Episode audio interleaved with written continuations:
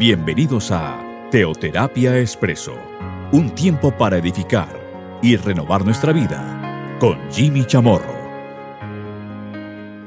Un buen día para todos. Bienvenidos a Teoterapia Expreso, nuestra cápsula de cada domingo. En este día y en esta píldora, este espacio, pues vamos a continuar con nuestra serie Dios es amor. Bueno, ya llevamos un buen tiempo en, eh, en ello, nos hemos detenido. Pero es que al fin y al cabo no estamos abordando un tema menor, por el contrario, el tema principal de la palabra de Dios, el amor de Dios. Y Dios es amor. Sabemos que el centro de la palabra de Dios es Cristo. Y como aseguraba Juan en varias oportunidades, en diferentes eh, ocasiones, como así lo hemos podido compartir, pues enfatizaba una y otra vez que Él es amor. Vamos a continuar un poco con aquello que es el amor en eh, el Antiguo y en el Nuevo Testamento. Vamos a ver el nuevo y el antiguo mandamiento que me la palabra de Dios. Para ello voy a pedirles que iniciemos con la lectura de lo que nos dice 1 Juan 2, versículos 7 y 8. Dice, hermanos, no os escribo mandamiento nuevo, sino el mandamiento antiguo que habéis tenido desde el principio. Este mandamiento antiguo es la palabra que habéis oído desde el principio. Sin embargo, os escribo un mandamiento nuevo que es verdadero en Él y en vosotros, porque las tinieblas van pasando y la luz verdadera ya alumbra. Lo que aquí me dice Juan, ahora que lo mencionamos. Aquí no se escribe nada nuevo, sino lo que ustedes han oído desde un principio. Lo que ustedes han oído este mandamiento antiguo es lo que han oído siempre. Pero aquí también me abre la puerta, me dice, a pesar de que no les estoy escribiendo nada nuevo, les escribo algo, un mandamiento nuevo que es verdadero en Cristo, pero también en ustedes, es lo que dice. Entonces veríamos allá una aparente contradicción en lo que está escribiendo Juan, pero no lo es, no lo es. O sea, no, ningún mandamiento en la palabra de Dios. Aquí ningún mandamiento antiguo queda derogado, queda abolido, ni ignorado, ni tampoco suplantado o sustituido eventualmente por uno nuevo. No, sino que se deriva. Aquí hay uno nuevo, que se deriva de aquel antiguo y que se entiende dentro de aquel antiguo. Aquí entonces podríamos decir que, no, que aquí no tenemos un problema, no hay un problema de, de contradicción. Y aquí vemos que este mandamiento el cual me está hablando aquí Juan es el amor, el amor hacia otros y concretamente a los hermanos. Sigamos dándole lectura a los versículos 9 al 11 de 1 Juan 2. Dice, el que dice que está en la luz y aborrece a su hermano está todavía en tinieblas. Miren que aquí es donde me amplía y me habla acerca del nuevo mandamiento. Y va más allá. ¿Qué quiere decir con ello? Cuando Juan entonces asegura que no les escribo mandamiento nuevo, sino el mandamiento antiguo que ustedes han tenido desde el principio. Miren que cuando Él me dice, les escribo un mandamiento nuevo, quiere decir que en Cristo es posible este mandamiento. En Cristo es muy posible este mandamiento, inclusive que está prescrito en el antiguo. Recordemos Levítico 19:10. 19, 18. Amarás a tu prójimo como a ti mismo. Claro, le antecede diciendo no te vengarás ni guardarás rencor a los hijos de tu pueblo. Pero esto que aquí me habla Juan amplía aquello que fue enunciado en el Antiguo Testamento de Levítico. Miren lo que dice. El que dice que está en luz y aborrece a su hermano está todavía en tinieblas. Algo así como muéstrame tu fe por tus obras de Santiago, usando como ese, ese paralelo corolario que emplea Santiago. Aquí podríamos decir entonces algo similar.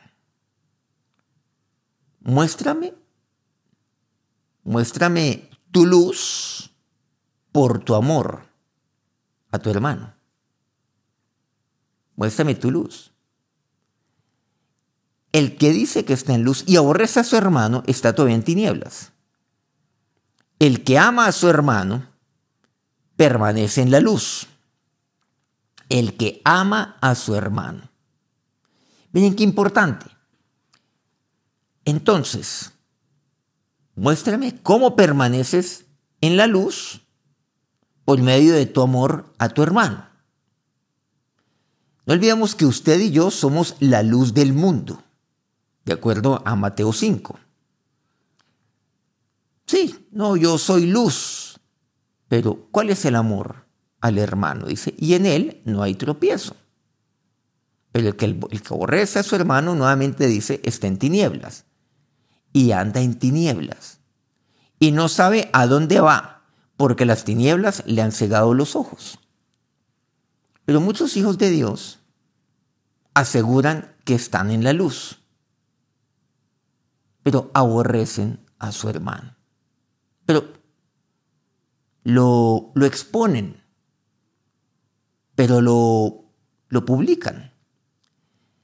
Entonces aquí vemos algo que, que es eh, muy claro por la manera como Juan nos está hablando.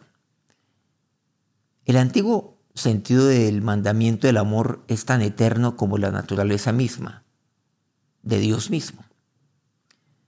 Cualquier amor que expresemos, aún humanamente, deriva su fuente de Dios, que es amor. Recordemos 1 Juan 4:16, entre otros pasajes, entre otros versículos que Pablo ahí, o mejor que Juan, escribe en, en esta primera epístola, inclusive no exclusivamente en esta entre otras. Olvidemos que él escribió tres epístolas. Incluso desde el principio vemos que, que a la humanidad se le encargó el compromiso del amor natural. Desde el punto de vista conyugal, el compromiso de aquel amor conyugal, que es el ejemplo terrenal del amor de Dios por su iglesia. Recordemos Génesis 2.24, dice, por tanto dejará el hombre a su padre y a su madre, se unirá a su mujer y, se, y serán una sola carne. Pero tenemos que verlo también, de acuerdo a Efesios 5.25. Maridos, amad a vuestras mujeres, así como Cristo amó a la iglesia y se entregó a sí mismo por ella. Lo que aquí me dice, Dejará el hombre a su padre, a su madre. Se unirá a su mujer. Va a unirse. Será una sola carne. Pero se unirá. ¿Y cuál es el fundamento de aquella unión? El amor, me dice Efesios 5:25. Ese es el, esa es la base de la unión del hombre a la mujer. Amar amar a vuestras mujeres. Y hay que perseverar en ello, así como Cristo amó la iglesia.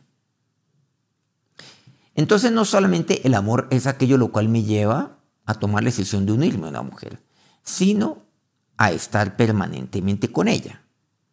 Mirámoslo de la siguiente manera. Jesús, Él murió por nosotros. Y cuando murió en esa cruz, pues ese es el ejemplo es la expresión más maravillosa, más sublime de lo que es el amor.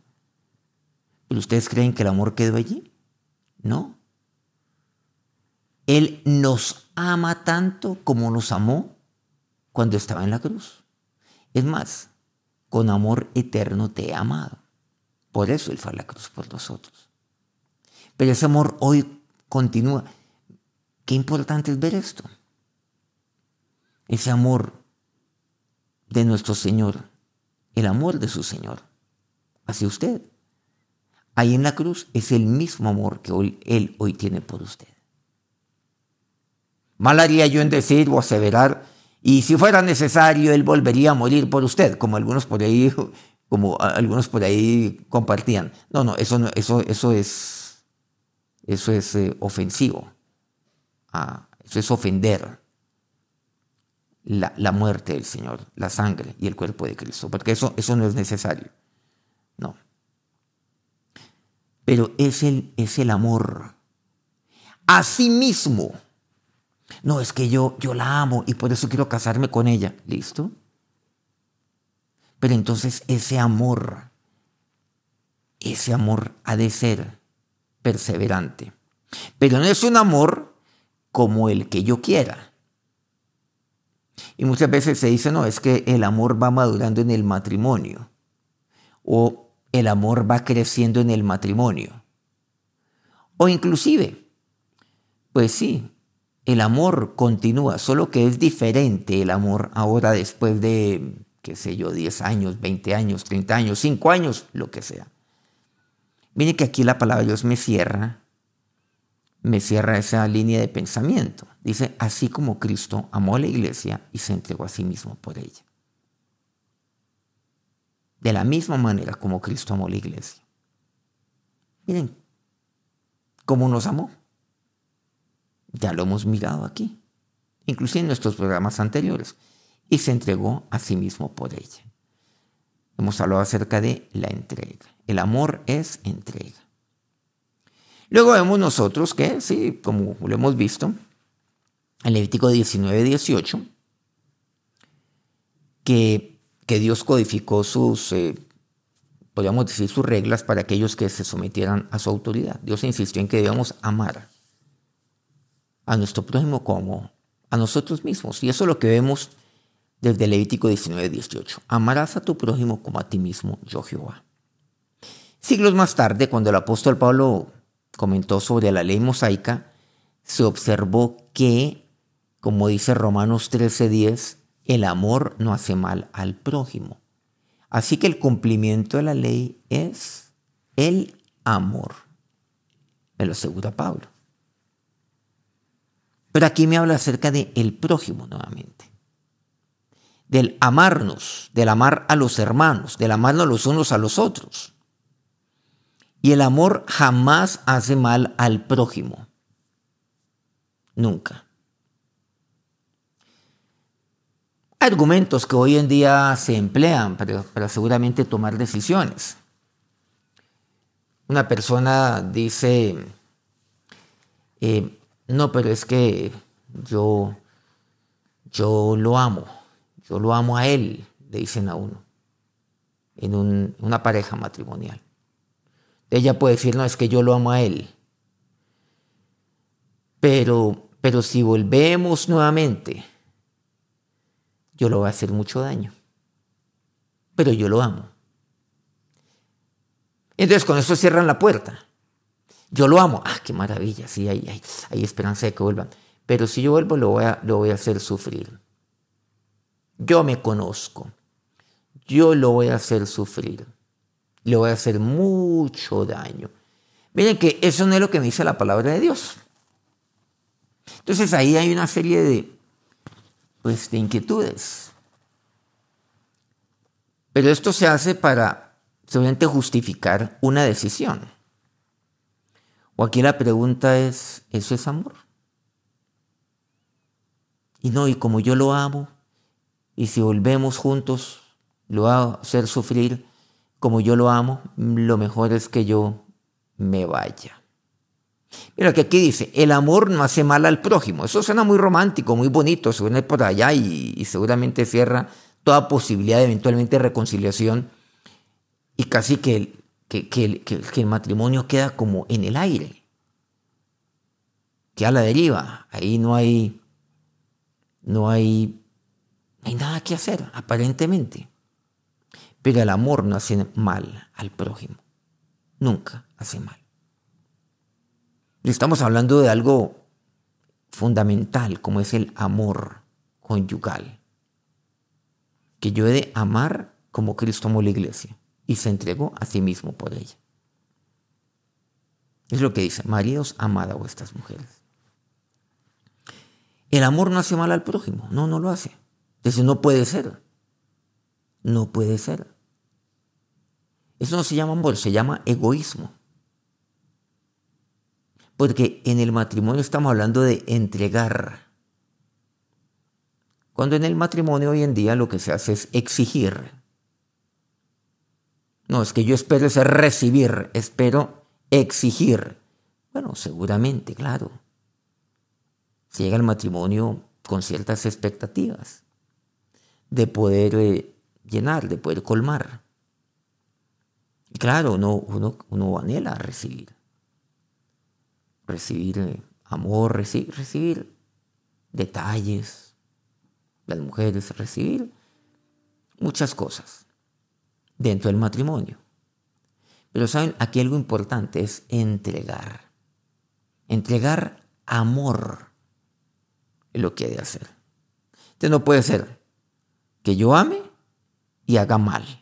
Yo ame y someta al prójimo. Es que como yo me conozco, es, eso es un argumento barato, que no sirve. Entonces eso se llama egoísmo. Eso no es amor o es engaño o hay algo ahí detrás. Cuando nosotros vemos la palabra de Dios encontramos lo que nos dice Hebreos 13 o Hebreos 8:13 frente al nuevo pacto. Dice, nuevo pacto ha dado por viejo al primero y lo que se da por viejo y se envejece está próximo a desaparecer. Hebreos 13:34. Un mandamiento nuevo os doy, que os améis unos a otros como yo os he amado, que también os améis unos a otros. Esto lo dice nuestro Señor. Entonces aquí podemos decir, bueno, ¿cómo así que un nuevo mandamiento os doy? Cuando aquí Levítico 19, 18 dice, amarás a tu prójimo como a ti mismo. ¿A qué se está refiriendo? Aquí no dice que os améis unos a otros. No. Claro, y he de amar a mi prójimo como a mí mismo. Pero ¿cuál es el nuevo mandamiento? Como yo os he amado, que también os améis unos a otros. A eso se me refiere. Y eso es nuevo. Eso yo nunca lo había oído antes. ¿No? Es nuevo. Ahí en Juan 13, 34. Como yo os he amado. Maridos, amad a vuestras mujeres como Cristo amó la iglesia y se entregó a sí mismo por ella. Miren que ahí pone como parámetro a Cristo. ¿Por qué? Porque Él es amor. Entonces, cuando yo hablo acerca del amor, tengo que tener ese parámetro o ese, ese punto de partida en cuanto a lo que concierne el amor. Yo no puedo hablar del amor si no hablo de Cristo, si no hablo de Jesús de Dios. Es imposible hacerlo. Entonces, ¿qué me dice aquí? Un nuevo mandamiento os doy, que os améis unos a otros. Como yo os he amado. Me pone un parámetro difícil. Dice que también os améis unos a otros. O sea, enfatiza esta parte. Porque dirá esta parte final, pues casi que sobra, que os améis unos a otros, porque al principio dice que os améis unos a otros también. No. No. Aquí nada sobra. Por el contrario, para que me quede claro que ese es el nuevo mandamiento.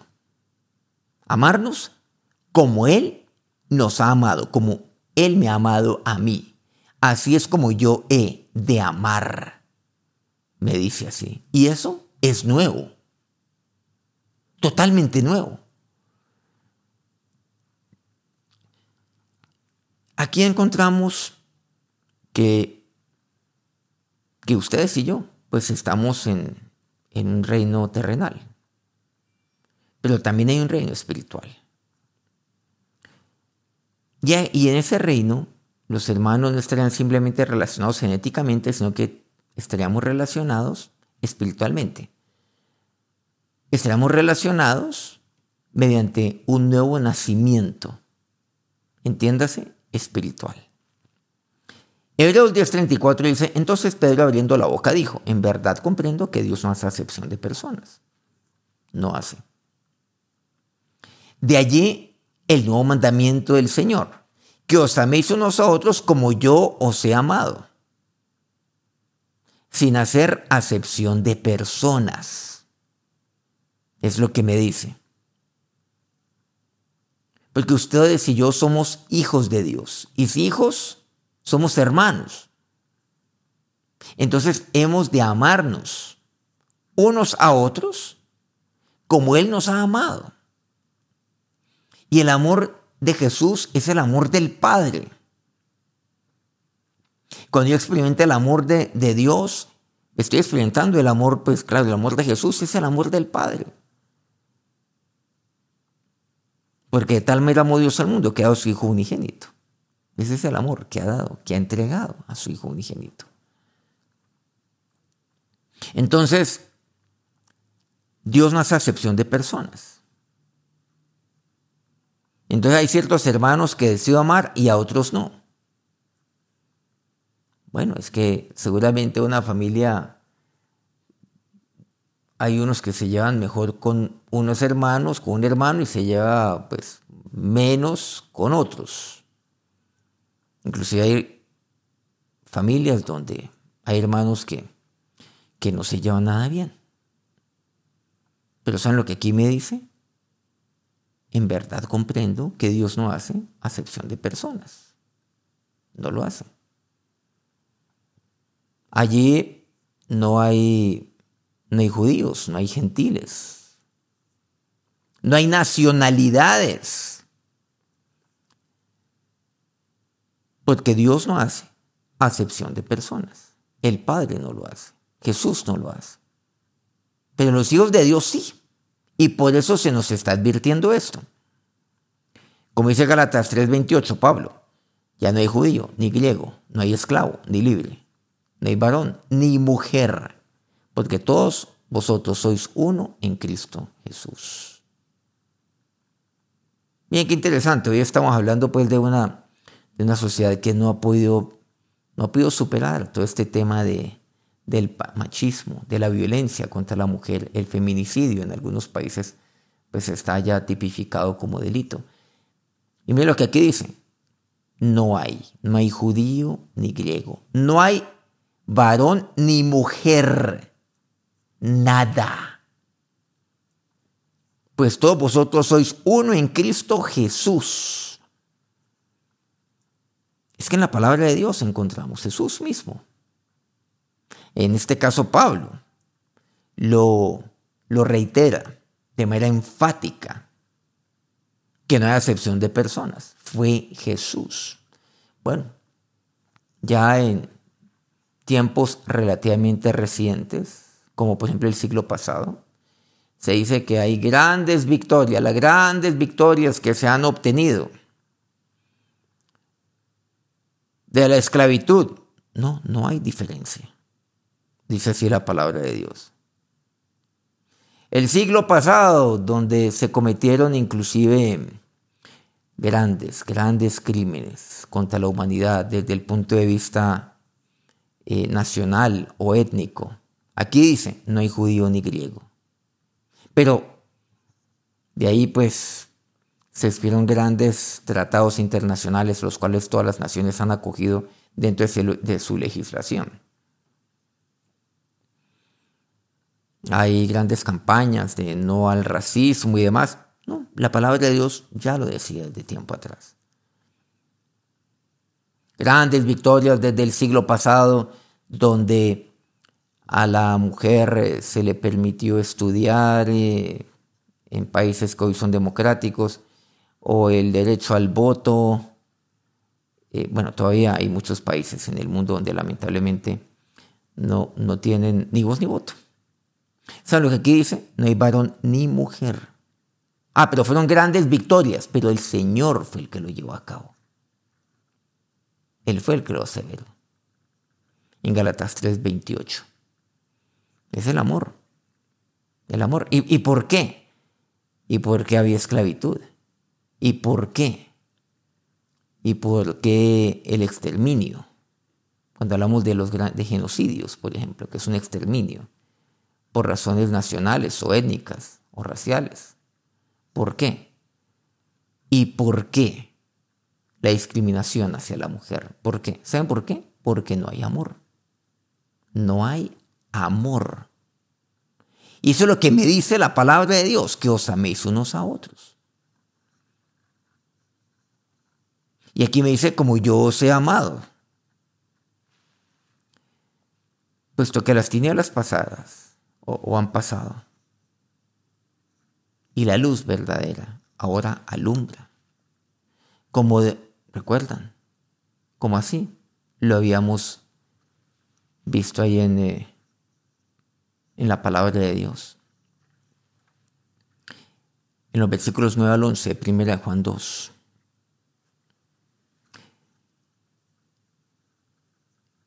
El que ama a su hermano permanece en la luz y no hay tropiezo en él. Maravilloso ese nuevo mandamiento de nuestro Señor. Como yo os he amado. ¿Por qué encontramos nosotros en el mundo tanta desigualdad? ¿Por qué encontramos nosotros tanta apatía? ¿Por qué encontramos discriminación? ¿Por qué hay acepción de personas? Porque no hay amor. Si algo se está atacando en este día y vulnerando es el amor. Si algo se está cuestionando es el amor, si algo se está enseñando es el amor. Hoy encontramos nosotros como un nuevo estilo de vida. Y hay un nuevo valor, el valor del, del desamor, que es normal. Hablar del amor hoy en día es hablar de algo de algo extraño. Cuando se dice el amar, no se dice amar al prójimo, se dice es respeten. ¿Se han dado cuenta? Se habla del respeto. Solamente aquí muchos me van a cuestionar frente a lo que estoy asegurando en este momento. Si nos respetáramos seríamos una mejor nación. Ecuador sería mejor, Colombia sería mejor, Venezuela, bueno, todos. Hoy en día no se habla de amor, sino de respeto. No se habla de amor, sino de tolerancia. La tolerancia. Es que debemos ser tolerantes. Y quiero decirles que estos términos, pues, por cierto, son, son, son importantes. El respeto, la tolerancia. Y, aquí podemos eh, mencionar otros términos los cuales hacen parte de nuestro lenguaje, de nuestras legislaciones, hacen parte de nuestras exigencias. ¿No han dado cuenta que nos habla acerca del amor? No. Es más, voy a asegurar algo. Dejemos de respetarnos. Dejemos de tolerarnos, pero amémonos. Eso es lo que dice la palabra de Dios. Porque el amor es mucho, muchísimo más allá del respeto, mucho más allá de la tolerancia. Estoy usando términos. Ahora, va mucho más allá. El amarnos. Ámense como yo los he amado. Jesús a mí no me respetó, Jesús me amó. Jesús a mí no me toleró, Jesús me amó, Jesús me ama. Por eso esto es lo más maravilloso. El amor de Dios es lo más revolucionario.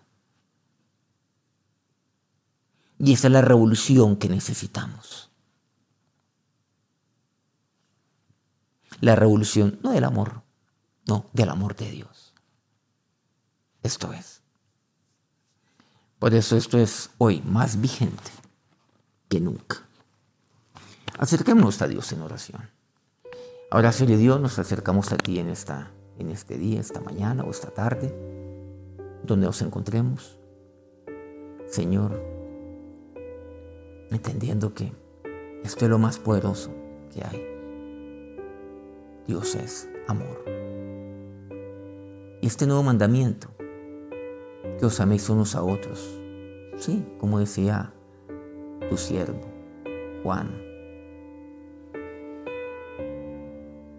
Os escribo un nuevo mandamiento, un mandamiento nuevo, que es verdadero en él. Y y no es nuevo, es el mandamiento antiguo de amarnos los unos a los otros. Pero aquí algo nuevo, como tú, Señor. Me amas, me has amado y me amas. Gracias, Señor, por amarme. Gracias, Padre, por amarme. Gracias porque tú no haces acepción de personas. En el amor no hay acepción de personas. porque tú no lo haces. En el amor no hay nacionalidad alguna, no hay región alguna. En el amor no hay estrato alguno. En el amor no hay varón, no hay mujer. Porque todos somos uno en Cristo, como dice tu palabra. Porque de tal manera amó Dios al mundo, porque tú amas al mundo. Hasta tal punto que entregaste tú la vida de tu Hijo, Padre, la vida de mi Señor. Ese es tu amor. Eso es lo único, Señor, que necesitamos en esta tierra. Tu amor. El amarnos los unos a los otros. Ahora, Señor de Dios, tú que eres la fuente de amor.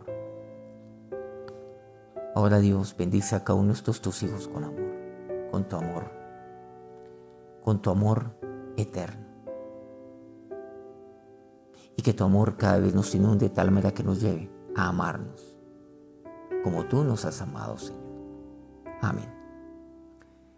Bueno, qué alegría poder compartir con ustedes en este, en este día, en este espacio aquí de Teoterapia Expreso. Entre ocho días nos vemos nuevamente o nos oímos nuevamente aquí en nuestro espacio, en nuestra cápsula semanal. Que Dios los bendiga.